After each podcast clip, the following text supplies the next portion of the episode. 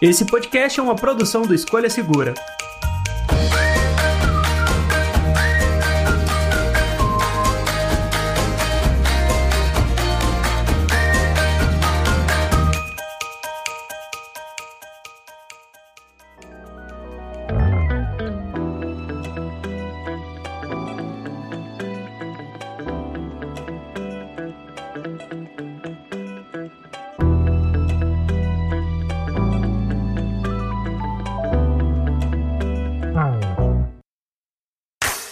Olá, olá, amigos do podcast do Escolha Segura. Eu sou o André. Eu sou o Salgado. Eu sou o Thales. E no episódio de hoje vamos falar de games portáteis. Vamos falar aí da história dos games portáteis, desde os Game Boys até o Steam Deck, né? Porque afinal de contas, o Steam Deck talvez seja a revolução mais importante dos últimos dias, dos últimos meses, dos últimos anos, nesse lance aí de gaming portátil. E para me acompanhar aqui na gravação de hoje, tem o Salgado e Thales, os dois editores e vamos colocar aficionados por games da equipe do Escolha Segura. Pode falar assim, pessoal? Pode, Pode. falar o time profissional do Escolha Segura de jogos online, tá? Olha só esse, esses pro players aí. Mas antes da gente entrar nessa incrível discussão aqui com o pro player team do Escolha Segura, vamos para a sessão de recados.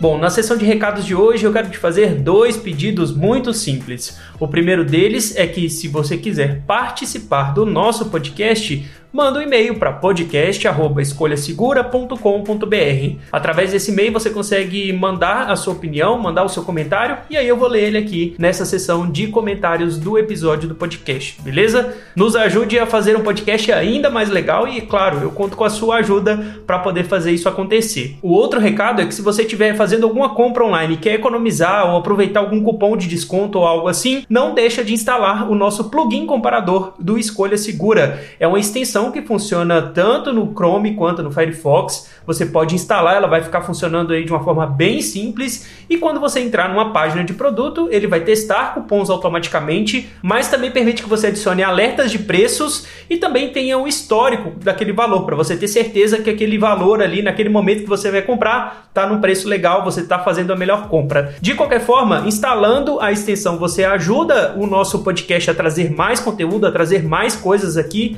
no nosso feed e também tem a possibilidade de você instalar o aplicativo no seu Android. Funciona da mesma forma, você também tem o testador de cupons, você também tem o histórico de preços, todas essas ferramentas tanto na extensão do Google Chrome e Firefox, quanto também no aplicativo para Android. Fazendo isso, você nos ajuda pra caramba a trazer sempre mais conteúdo e agora vamos lá pro bate-papo.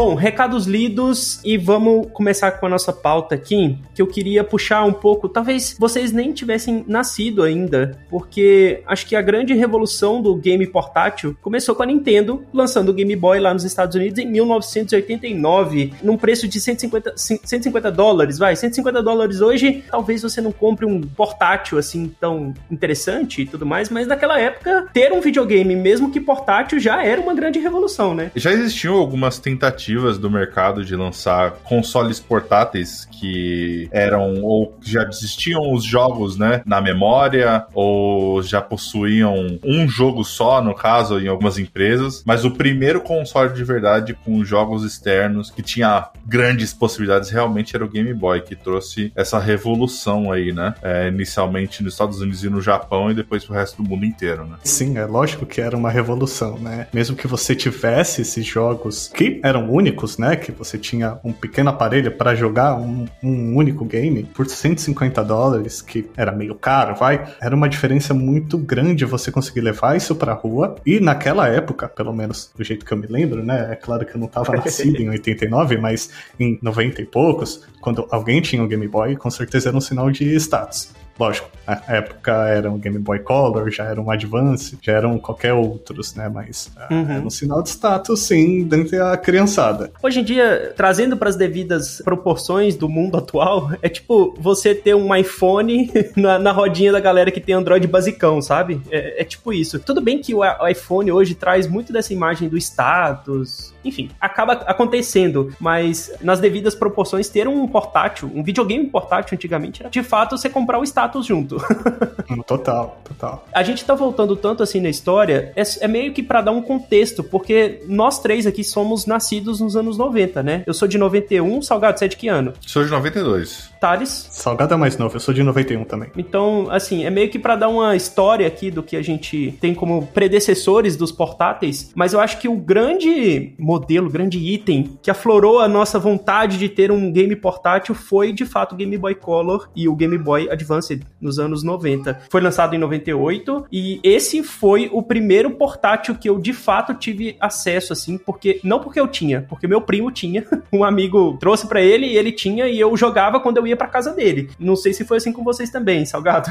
Não, é, eu tinha. Ó, eu sou o mais novo da minha, da, dos meus irmãos, né? E eu tinha um sobrinho que tinha o Game Boy.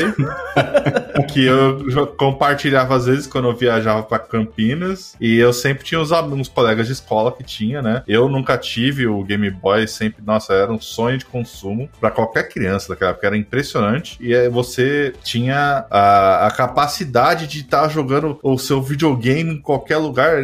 Porra, pra uma pessoa que não queria falar com ninguém, era, era a melhor coisa do mundo. Era melhor ainda, porque ninguém passava na frente da TV, né? Você simplesmente Nossa, sim. encostava num canto e jogava. Para mim foi a mesma coisa, assim. É, eu não sei até hoje qual que é a sensação de pegar um Game Boy por mais de 10 minutos na mão. Eu só joguei emprestado, ou com colegas de escola, ou com colegas da rua, coisas desse tipo, né? Eu fiquei viciado naquela época em Pokémon de assistir as pessoas jogar Pokémon. Olha só. E fazer uma batalha ou outra, porque eu mesmo não podia, né?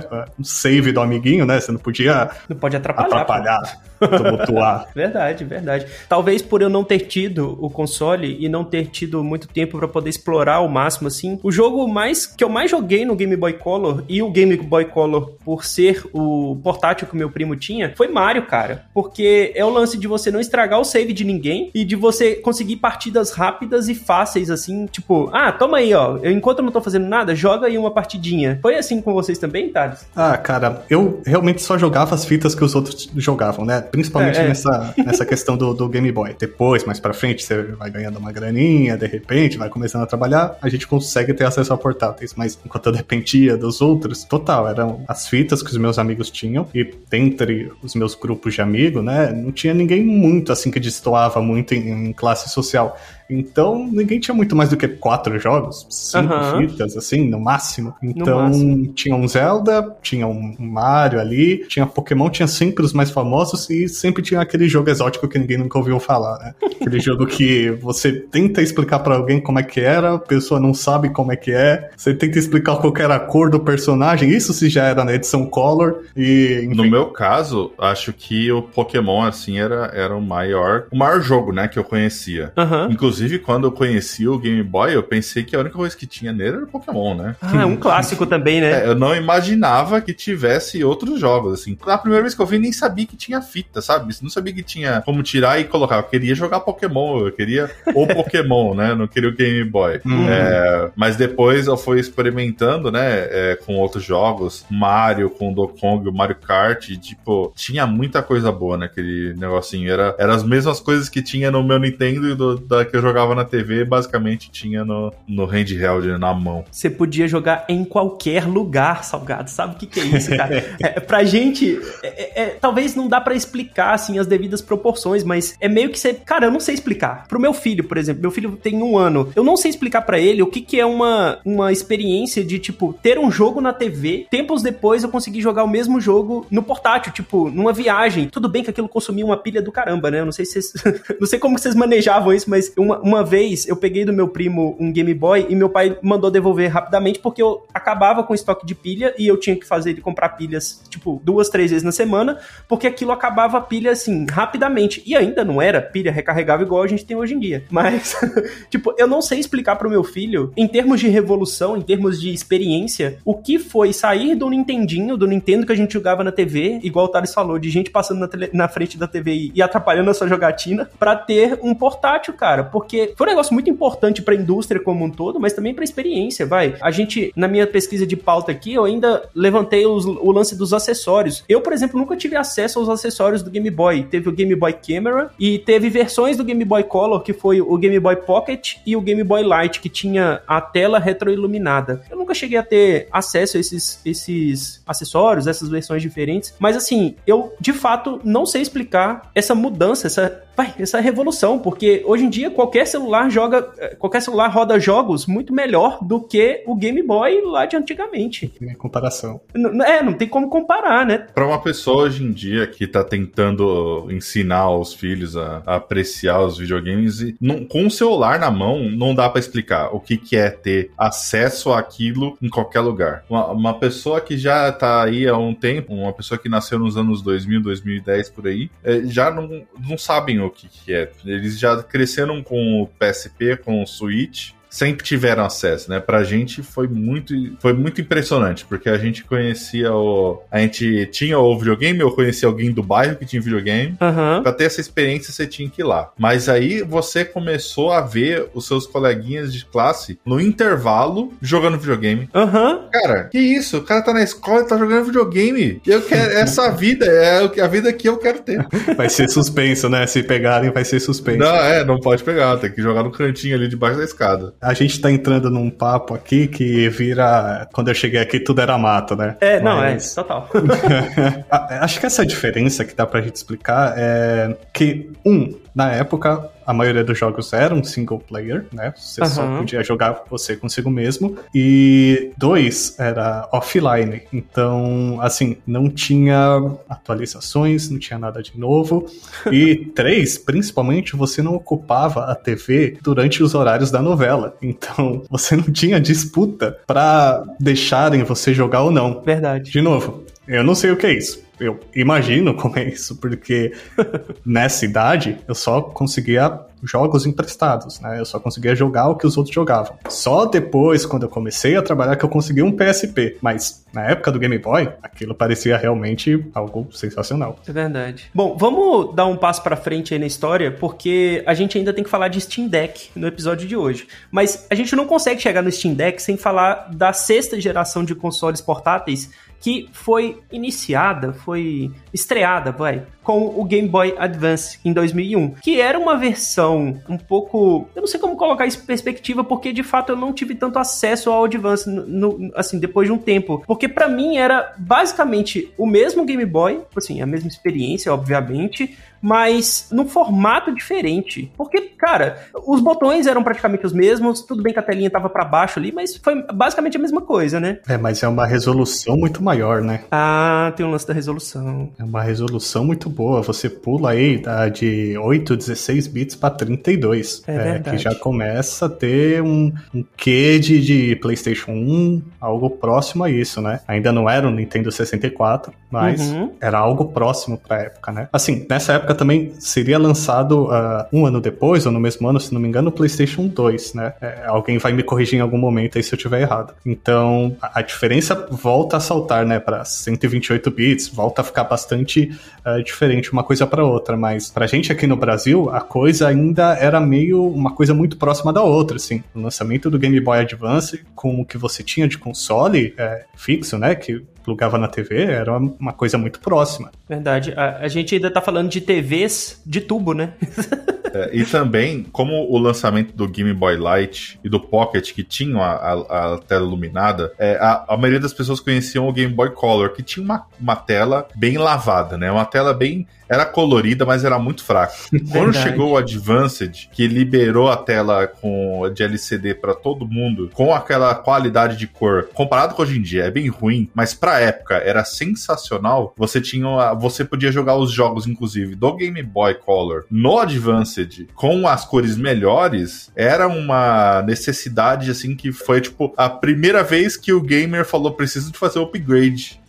e hoje em dia o pessoal fala de celular, o pessoal, não, eu quero o Game Boy Advance que o, o, Pokémon do meu amigo tá muito mais bonito do que o meu Pokémon. Hoje em dia, galera, sai uma RTX nova, eles atualizam a RTX porque sim, né? Porque eu quero. E é isso aí. Mas o que o, o, o Salgado falou é, faz bastante diferença, que é esse lance da retrocompatibilidade. Não é só um hardware. Você tem jogos novos, você tem os jogos antigos num hardware melhor, né? Então, é, era realmente uma coisa que fazia diferencial que hoje a gente tá é, fadado a não ter mais, né? Uhum. A retrocompatibilidade. E LCD. As TVs estão ficando fininhas, né? Então está vindo para sua mão também. Bom, também tiveram algumas tentativas de bater a Nintendo nessa época. Só para vocês terem uma ideia, a Nintendo vendeu oficialmente quase 120 milhões de unidades de Game Boy. E claro que outras empresas iam tentar entrar nessa briga também, como foi o caso da Bandai com o Underswan Color, a SNK com o Neo Geo Pocket Color e a Nokia com um misto de celular e videogame que era o N-Gage. Eu vi esse N-Gage numa loja e eu falei assim: nossa, isso aqui é a revolução que a gente espera dos portáteis, sabe? Isso aqui vai acabar com o Game Boy. E na época eu vi, eu tava bem animado com o N-Gage. Eu não sei se foi marketing da época que acabou me atingindo e, tipo, atingindo na ferida do nerd, assim, mas eu achei que o N-Gage teria um sucesso muito grande. E acabou que não teve tanto assim, não. É, e eu acho que é importante a gente comentar aqui que o sucesso da Nintendo em cima de todas as empresas, eu acho que a gente tem que dar 100% pro Pokémon. Existia o Mario, existia o Mario Kart, existia todos os outros jogos, mas se você pegar os jogos mais vendidos do Game Boy, Game Boy Color e Game Boy Advance, todos eles, os primeiros vão ser todos os Pokémons. Uhum. E se você somar eles, não dá os outros 20 da lista, tá ligado? Então, so, a, o sucesso que, que, eles tiveram com esse jogo, com a sorte que eles tiveram de arrumar essa, essa, é, essa propriedade para poder lançar nos jogos, levantou a Nintendo para o um nível de, de o ápice, né, dentro da, de, dos handhelds que demorou muito tempo para outras empresas chegar. Chegou, foi, como o Thales falou, só chegou no PSP e demorou muito tempo. Eu acho que até hoje só rola jogo do Pokémon para portáteis da Nintendo. Claro, tirando aí os aplicativos para Android e iOS que eu acho que demoraram muito para serem feitos, que é o caso do Pokémon hoje em dia e tal, mas para você jogar de fato Pokémon em um portátil, me corrijam se eu estiver errado, mas eu acho que é só em, em console Nintendo, né? É, então, é só para console Nintendo e a versão do Pokémon que tinha nos portáteis, no, no nos handhelds, era só pros handhelds. Não existia o mesmo jogo ah, pro sim. Nintendo 64. No Nintendo 64 era o Pokémon Stadium, que era uma versão bem, vamos dizer, do que tinha no, no, no, no videogame, no, no, no, Game Boy, era uma versão muito reduzida. Só tinha uhum. as lutas com Pokémons que já estavam lá, sabe? No, no, com a sensação que você tinha no jogo no, no, Game Boy, era muito, era muito maior, né? Era, você parecia que tava crescendo o seu próprio bichinho ali, né? No, no, as versões dos jogos que saíram pro 64, pro GameCube, eram muito só é, a, a, batalha, assim. A, eu acho que pareciam mais propagandas para vender os Game Boys e, o, é, e os Nintendo DS do que qualquer outra coisa. Então, só para adicionar um pouco mais de como esse japonês encontrou uma mina de petróleo, um poço absurdo. Sim. Voltando um pouquinho, tá? Um passo atrás, lá no Game Boy, ele era lançado junto com a fita do Tetris. Tá? O primeiro Game Boy. Ele vinha o Game Boy e vinha o Tetris, que era feito pela própria Nintendo. Ele vendeu 35 milhões, de acordo aqui com as, as pesquisas que eu fiz certo? Então, você pode considerar que tem no mínimo 35 milhões de unidades de Game Boys sendo vendidas. Uhum. O segundo jogo mais vendido é o Pokémon. O Red, ou Green, ou Blue, eles consideram as três versões aqui, que vendeu 31 milhões e 300 mil unidades. Então era basicamente quase todo mundo que tinha um Game Boy Advance, perdão, um Game Boy, tinha uma fita de Pokémon. Então é quase 100% mesmo assim. E essas são só as versões do Game Boy normal, né? Quando saiu o Game Boy Color, os jogos foram relançados, junto com o Yellow, né? O Red, Blue e Yellow, e venderam mais ainda. Absurdo. Eu não sei se vocês chegaram a ver isso pessoalmente, mas eu lembro que tinham muitas versões de, dos consoles é, junto com a fita. Então, por exemplo, que é mais ou menos o que acontece hoje em dia quando a Nintendo lança, sei lá, o Switch Zelda, o Switch com o Zelda. Ah, esqueci o nome do Zelda pro Nintendo. Breath of the Wild? Breath of the Wild. E yeah, é, isso aí. Tipo, tinha os consoles personalizados também. Eu vi isso numa. Cara, eu não sei se posso chamar de feira, mas foi um evento que teve na cidade com a galera, tipo, expondo assim os, os consoles mais antigos. Eu vi, claro, né? Sempre quando tem encontro de nerd, tem a galera mostrando os Game Boys, os mais antigos e tudo mais. E eu lembro de ter visto um modelo muito diferente que o cara depois me falou que só foi vendido no Japão. Então, assim, tinha ainda o lance de, de ser muito exclusivo para alguns mercados, de ter essa busca de, de jogos também, é, claro, né? Pokémon meio que tornou se tornou uma febre mundial. Mas em alguns cantos ainda tinha um lance de ter versões especiais de console. Enfim, só tô é, é, colocando isso em perspectiva aqui também, porque isso, assim como é atualmente, no passado também tinha essas versões diferentonas, assim, de Game Boy. O do meu primo, pra, você ter, pra vocês terem ideia, era aquele color que é meio transparente. Uhum. É, não sei se chamam de fúcsia, mas era o mais lindo que eu, que, assim, né? Depois eu fui descobrir quais existiam e para mim era o mais bonito. o que tem de cor de iPhone tem, tinha de cor de, é. de Game Boy. exatamente, exatamente.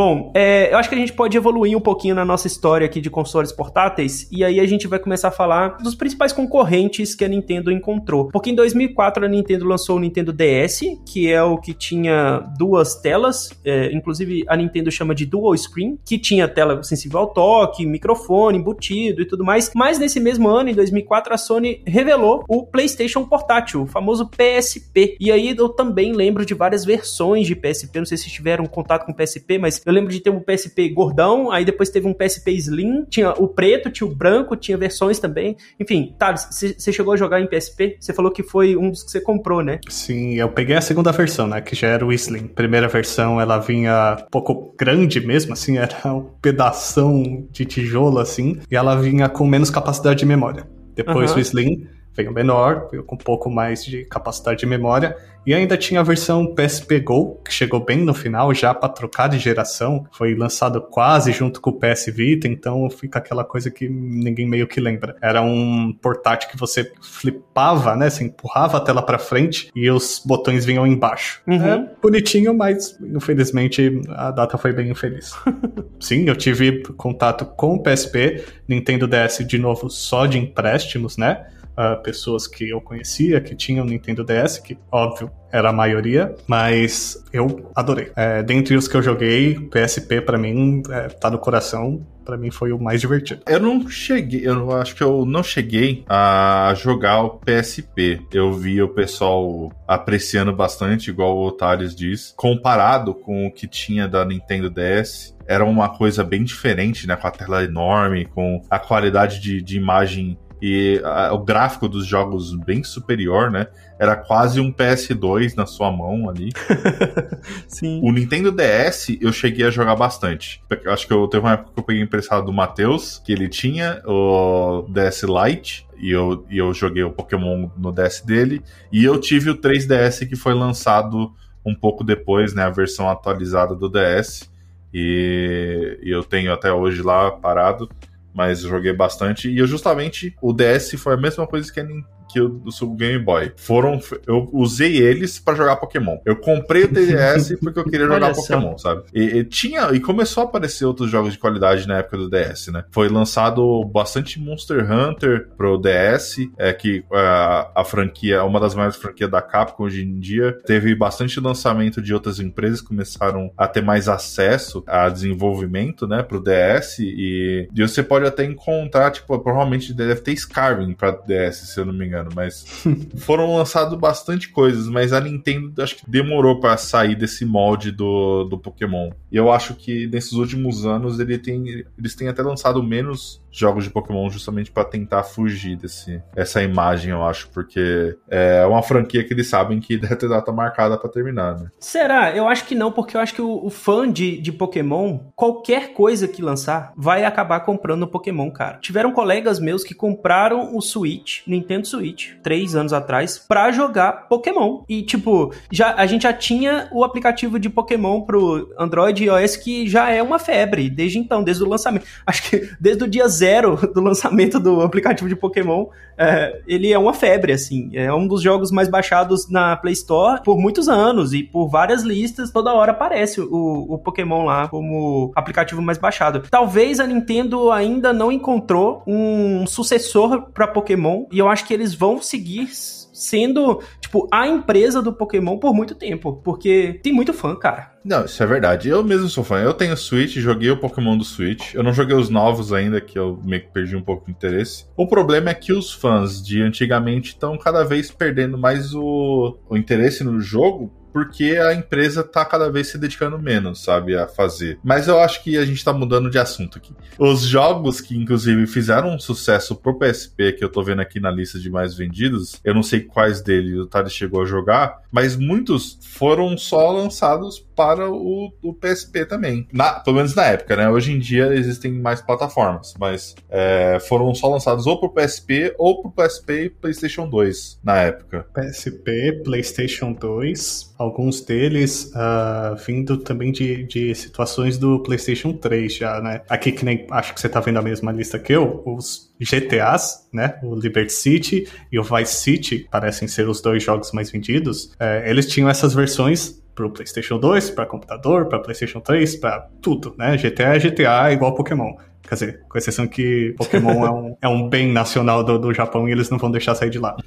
o que eu joguei? Eu joguei bastante esses GTAs, eu joguei uh, bastante God of War, os dois que lançaram, e um que eu acho maravilhoso, e se vocês não ouviram falar, por favor, procurem, é Patapom. Patapom? Patapom. Era um jogo de ritmo. Ele era muito legal, muito divertido. E ele conseguia equilibrar entre o casual e o extremamente desafiador ali em um, um, jogo de música. Era ótimo. Um dos jogos que eu joguei no PSP, e de novo, PSP de um amigo meu, foi um jogo de, de música, assim, mas era muito parecido com aquelas máquinas de dançar de shopping, sabe? Só que, claro, devido às proporções atualizadas aí para um PSP. Porque esse amigo meu era muito fã, e aí, por ele ter e jogar muito, eu acabei jogando, e aí eu fiquei um tempo com o PSP dele e acabei gostando muito do jogo também. Mas dificilmente vou recordar o nome aqui do, do, do jogo. Sou horrível pra isso. Tem se desse Revolution alguma coisa? Deve ser. Né? É, Deve por aí. Ser.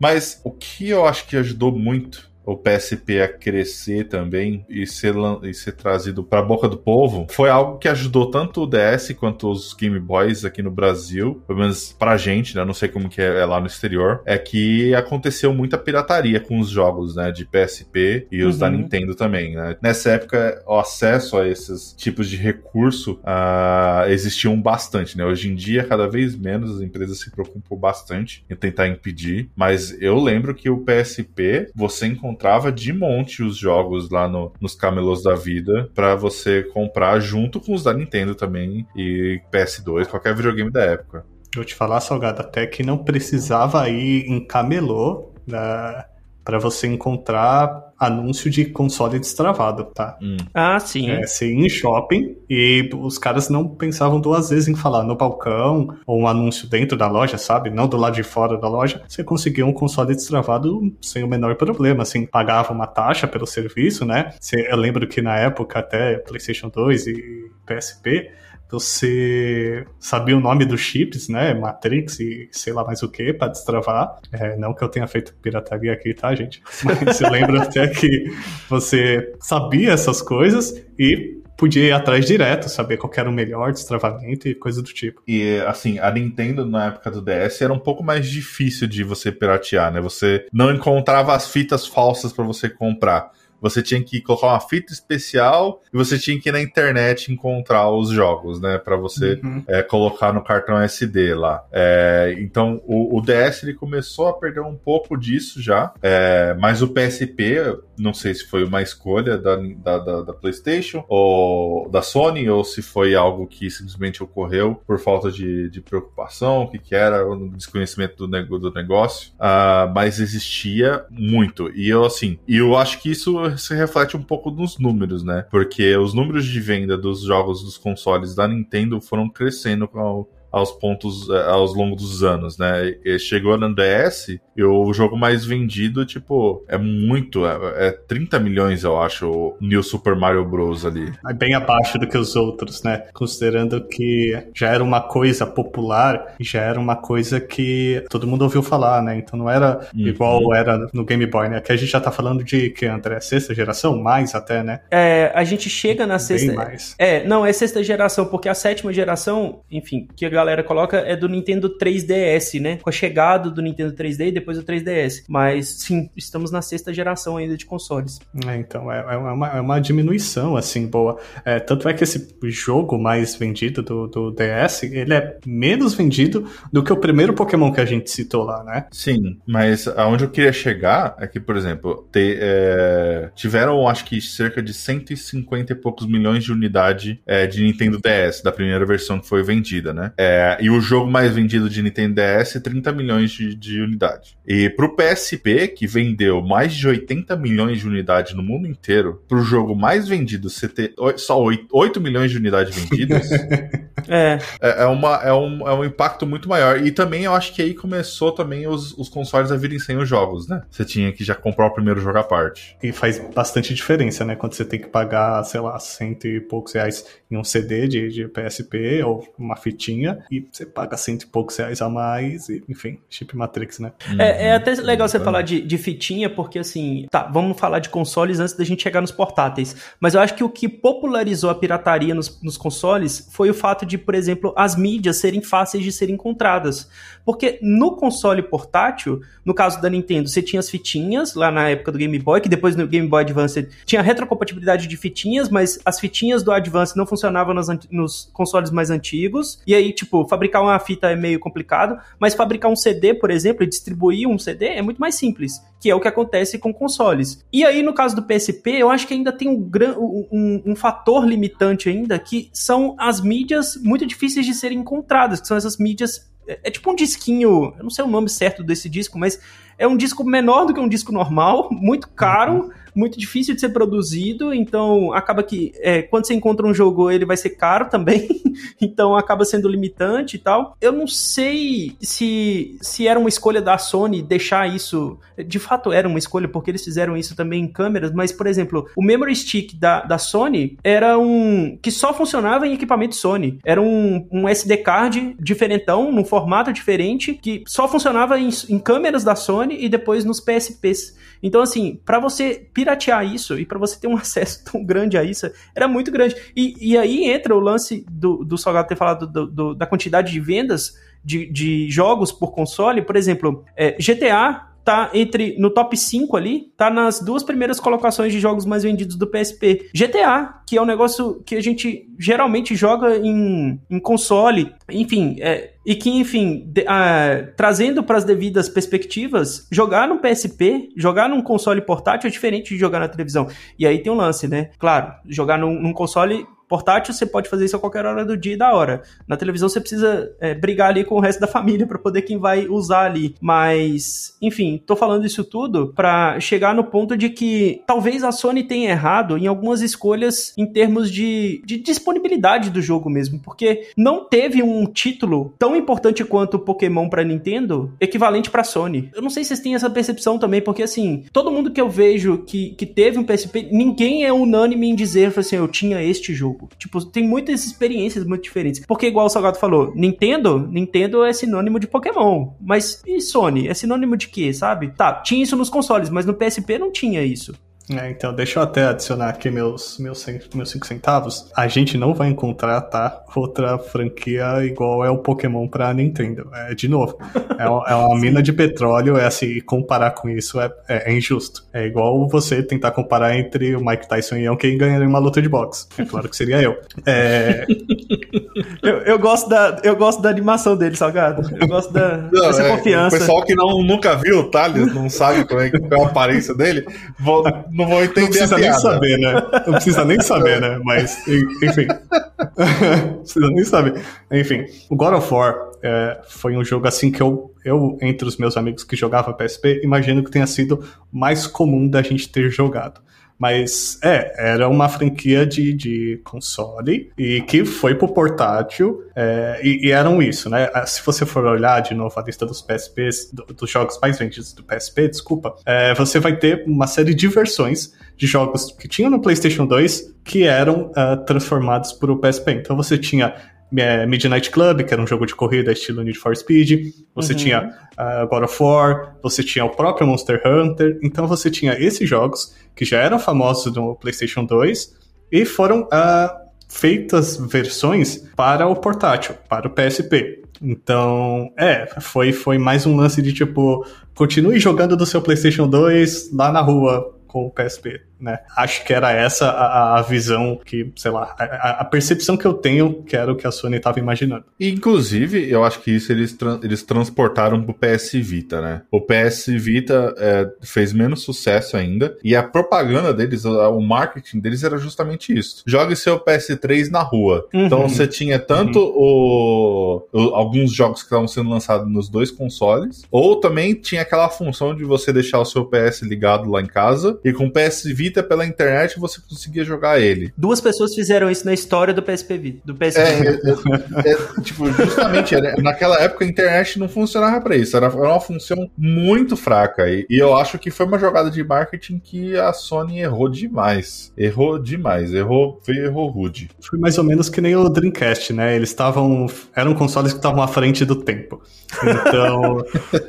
é, um pouco, é um pouco verdade, assim, é, eles estavam um pouco à frente do tempo e, e assim, assim, o, mercado ele tem um, uma certa oferta e demanda. E se você não tem internet necessária, dólar naquela época tava uh, bem legal, assim. Então, o console vindo super caro, o PlayStation 3 vindo no valor muito próximo do PS Vita, é, morreu o Dreamcast tinha Nintendo 64 e tinha o PlayStation 1 batendo nele, sabe? Então, é, eu acho que é, o PS Vita tinha futuro se ele fosse lançado em outro, em outro momento. É, e, e, teve uma pessoa que salvou o 3DS, né? Pulando já agora pro 3DS e o PS Vita, na época da próxima geração, teve uma pessoa que chegou lá na reunião da Nintendo e falou assim: Pessoal, eu acho que a gente deveria ter esse botãozinho aqui, ó, que desliga a função 3D.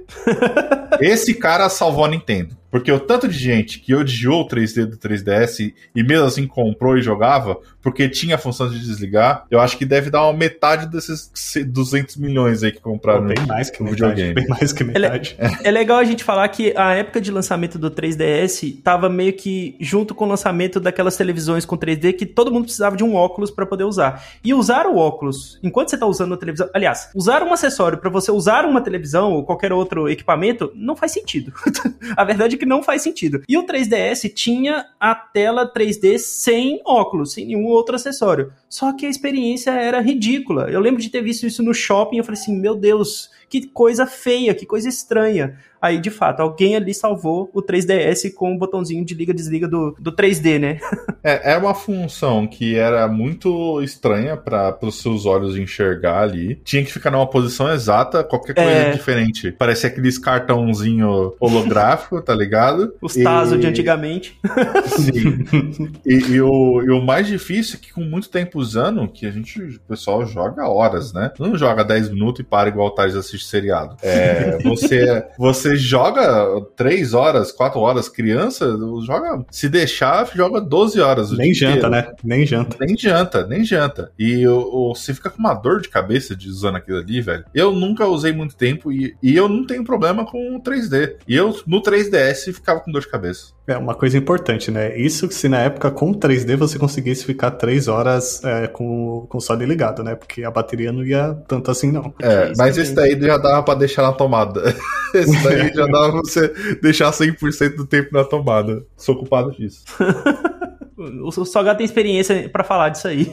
Ó, eu tô querendo adiantar um pouquinho da nossa história aqui Vamos pra lá. gente chegar na oitava geração, que aí a gente chega com os Nintendo Switch. E eu acho que dentro dos portáteis, na história recente, foi a, a movimentação mais importante e a mais hypada dos últimos tempos. Porque, assim, claro que tiveram algumas empresas fazendo consoles para você jogar qualquer tipo de jogo através de emuladores. Por exemplo, a GPD Pocket lançou versões dos, do seu console ali que basicamente funcionava com, como uma central de emulação para outros jogos. Mas o que a Nintendo fez com o Nintendo Switch foi tirar o lance de ser de jogar um jogo é, na frente do, da, da, da, televisão, na frente do computador e levar isso pro casual, coisa que poucas empresas fizeram tão bem. Eu acho que Nintendo, esse movimento da Nintendo em levar, em, em trazer um equipamento que, beleza, não tem o melhor hardware, não tem os jogos mais hypados, não tem as mesmas franquias do que um PS5, do que do PS4, na verdade, né, do Xbox e tal,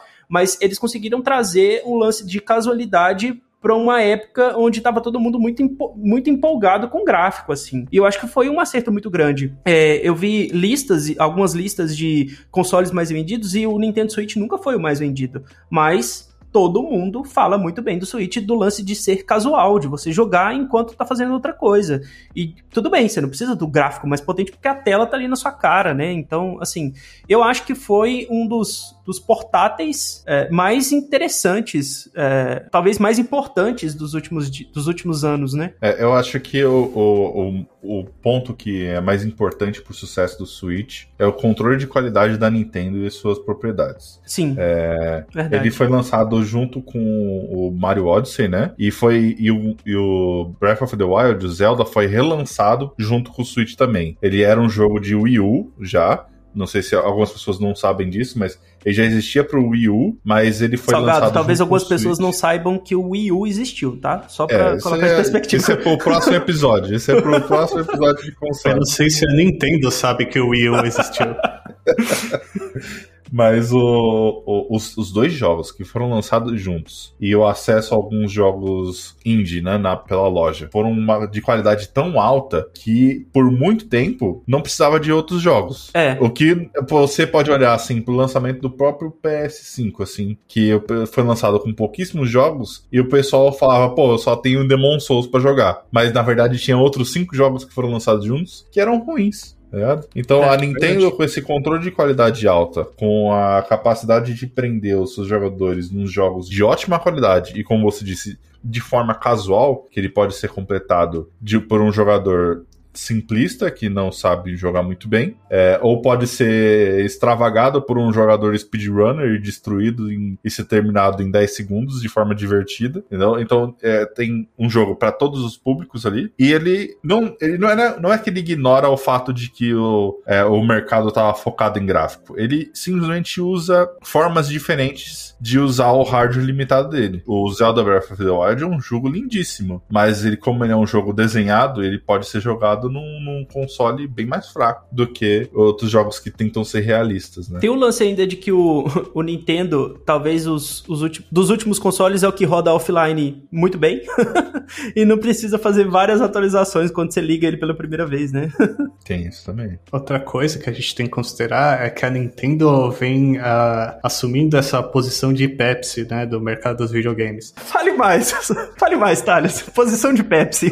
Não, é, eles pisaram no freio, falaram: eu não vou competir pelos maiores avanços do mundo dos games, eu não vou trazer os melhores gráficos, eu não vou trazer aqui a Asus Zen 2 e não sei o que lá, eu não vou trazer essas coisas. Uhum. Eles fizeram isso desde o Nintendo Wii, né, onde eles traziam novas formas de jogar. Então você tinha os controles e ele, eles seguiam os movimentos dos seus braços, né, da sua mão. Uh, eles tentaram uh, melhorar isso com o Wii U, transformando ele nesse mix que hoje é o, é o Switch, né, entre o Wii e o que hoje é o Switch. Então você tinha ainda o movimento das mãos, você tinha uma tela. Eu lembro até que eles tinham esse comercial do uh, jogo de golfe, onde você colocava a tela no chão e você balançava o controle por cima da tela como se você estivesse fazendo o movimento de um taco, batendo na bolinha de golfe. Isso isso no Wii U, tá? Uhum. Não deu certo, uh, eu não vou lembrar o que aconteceu, mas o console simplesmente desapareceu. Uhum. E aí veio o Switch com todo, todo esse aprendizado que eles vieram desde o Nintendo Wii.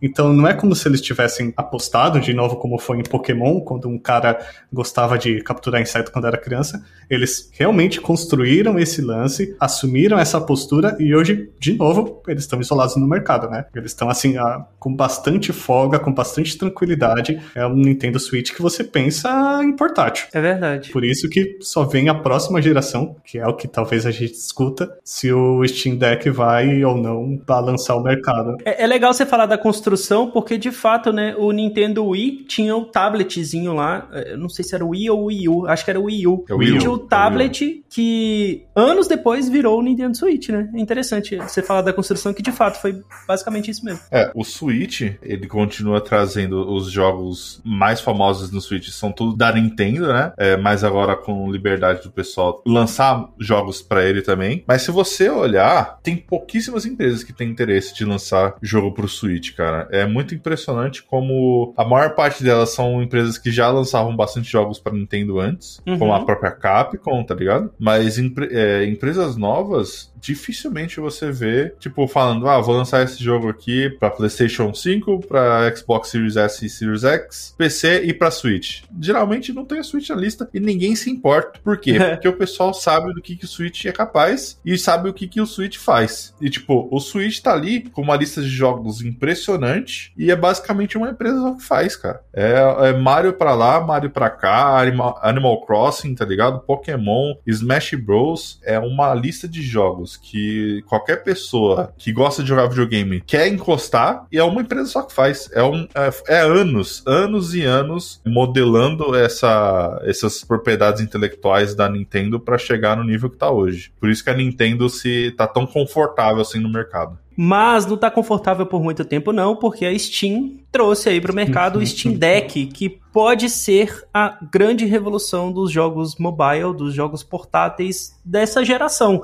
Porque, beleza, estamos falando aí do Nintendo Switch, da sétima geração de consoles, que vai, se equivale ao PS4, né, aos Xbox da geração antiga, mas o que o Steam Deck tá fazendo, ou que a Steam tá tentando fazer, e eu acho que eles vão conseguir, porque o hype tá gigantesco em cima da plataforma, é trazer console, eh, trazer para um console portátil, trazer para um, um player player portátil toda a experiência possível de um PC. E quando a gente fala de jogos para PC, a gente está falando de títulos infinitos que existem e que ainda vão existir, porque dificilmente uma desenvolvedora de jogos não vai colocar o seu, PC, seu, seu jogo também no PC. E aí a Steam vai, a Steam Deck, né? A Steam através do Steam Deck vai conseguir trazer a portabilidade para esses jogos muito importantes assim. Tudo bem que ainda a, a, gente vai fechar com a pergunta se é ou não a, a grande revolução, mas assim, estão passando por problemas, eu acho que é normal passar por essa fase fase de transição para eles entenderem também e até as desenvolvedoras adaptarem a sua biblioteca pro Steam Deck, mas, cara, eles estão fazendo o trabalho muito bem feito, sabe? É tipo, não vamos lançar qualquer coisa, não vamos lançar nenhuma, nenhum beta, vamos fazer um produto bonitinho. E eles estão conseguindo fazer isso muito bem. O, o que eu tenho visto na internet é, sobre o Steam Deck tá, tem me impressionado bastante. Eu, eu, confesso que no começo eu achei que não ia ser um produto que ia para frente, igual aconteceu com os Steam Machine. É, com as Steam Machine, exatamente. É, e até com o Steam Controller, né? Porque falaram, falaram que o Steam Controller é, é revolucionar o jeito de você usar controle no PC e eu nunca vi um na minha vida. Só foi vendido 10 unidades, sei lá.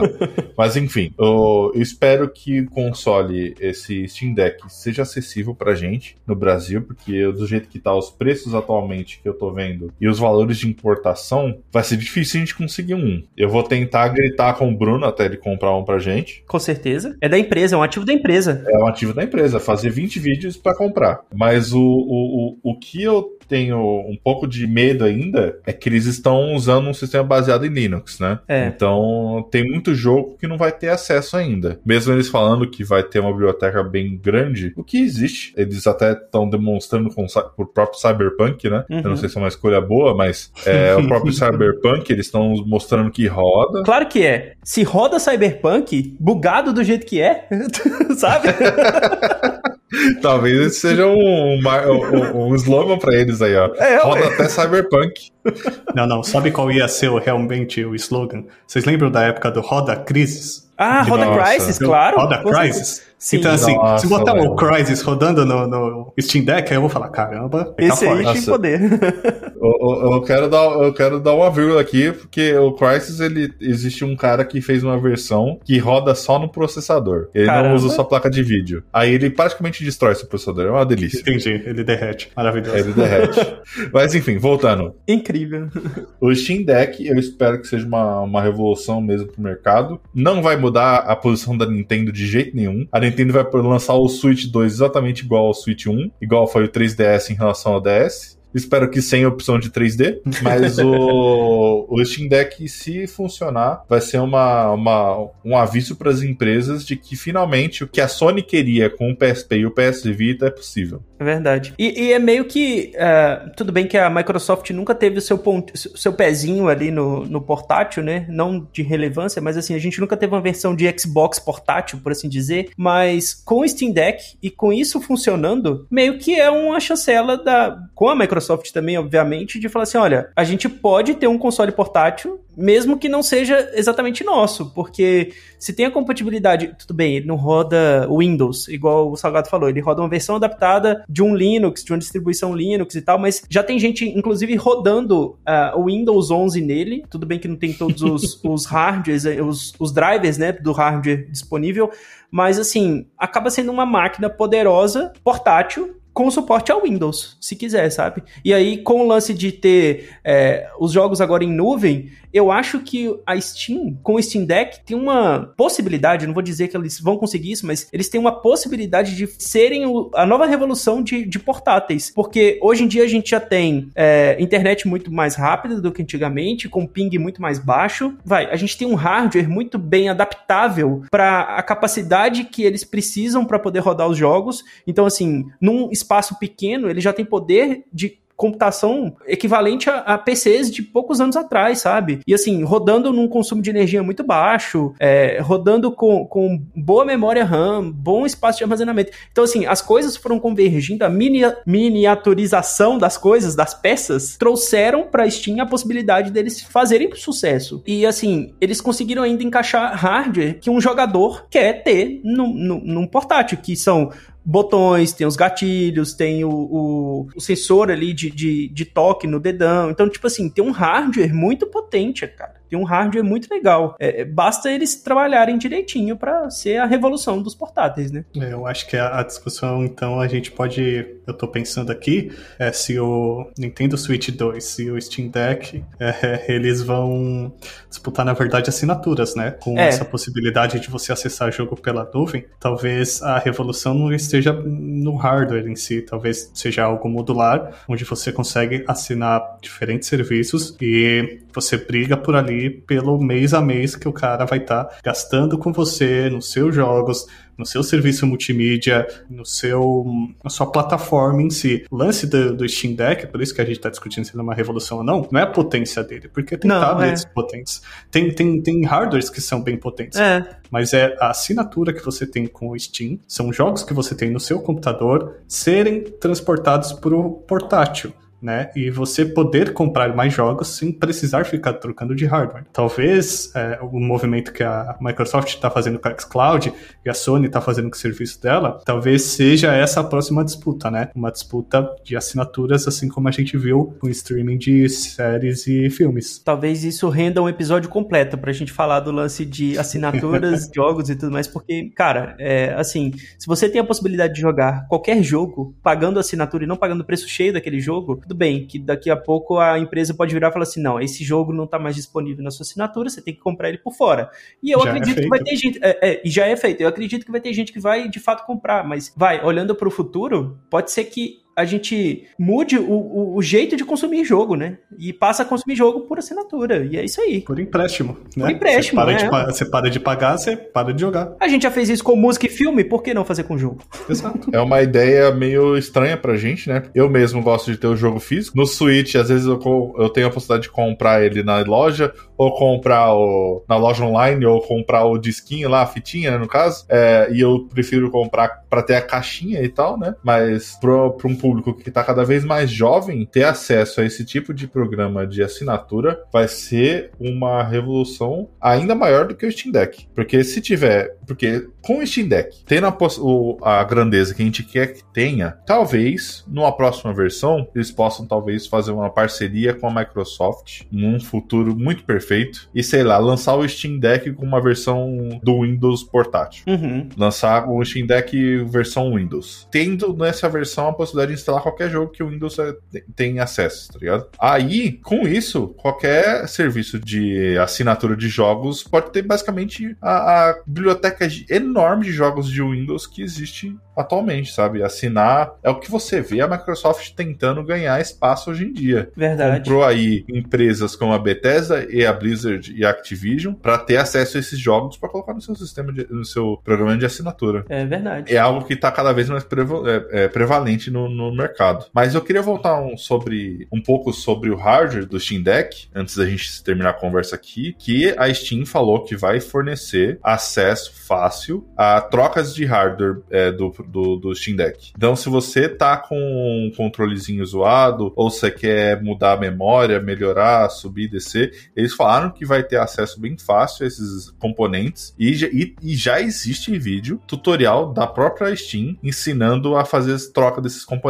Então, é algo que você nunca viu em um console antes, você não vê a Xbox ensinando você a fazer manutenção do seu controle, uhum. ou faz, ensinando como é que troca o cooler do ou como é que limpa o cooler do, do Xbox, né? Então é, é algo que eles estão querendo que você tenha um Steam Deck por bastante tempo. O que é um sinal bom para as pessoas que esperam um mercado mais justo para o consumidor. Fazendo isso, eles meio que falam assim, gente, pode comprar o Steam Deck, porque a gente não vai lançar um Steam Deck 2 daqui um ano, sabe? É meio que, uhum. pode comprar, apoia, apoia, apoia nosso projeto, confia na gente, vai.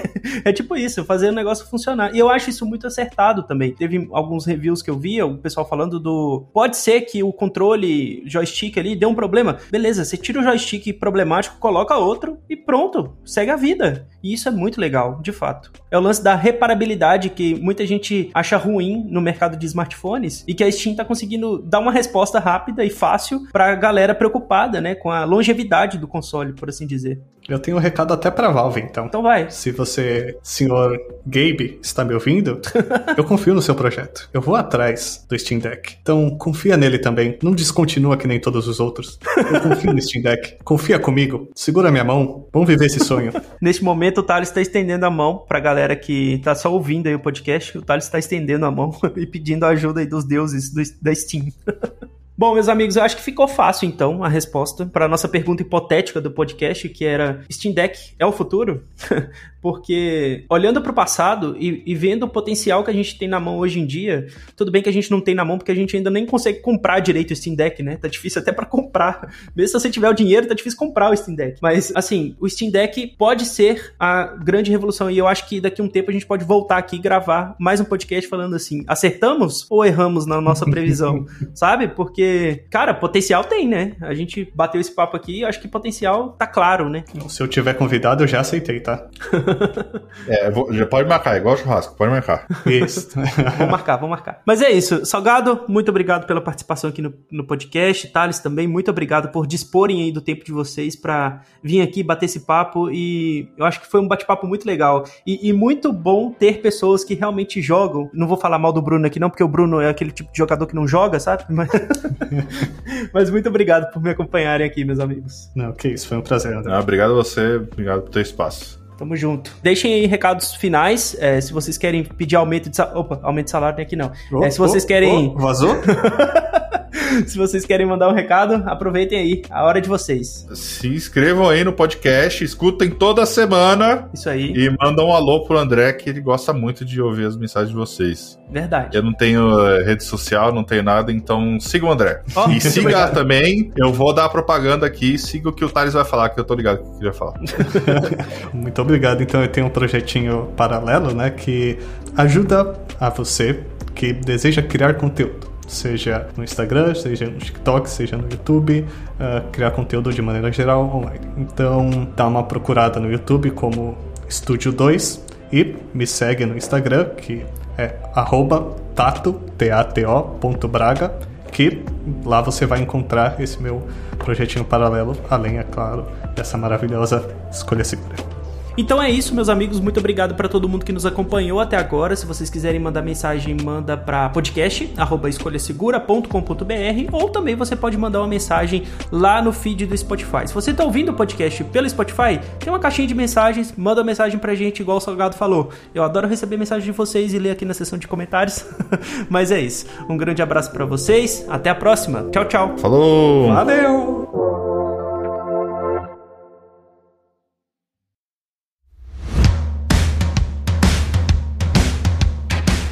Este episódio foi editado por Command Podcast.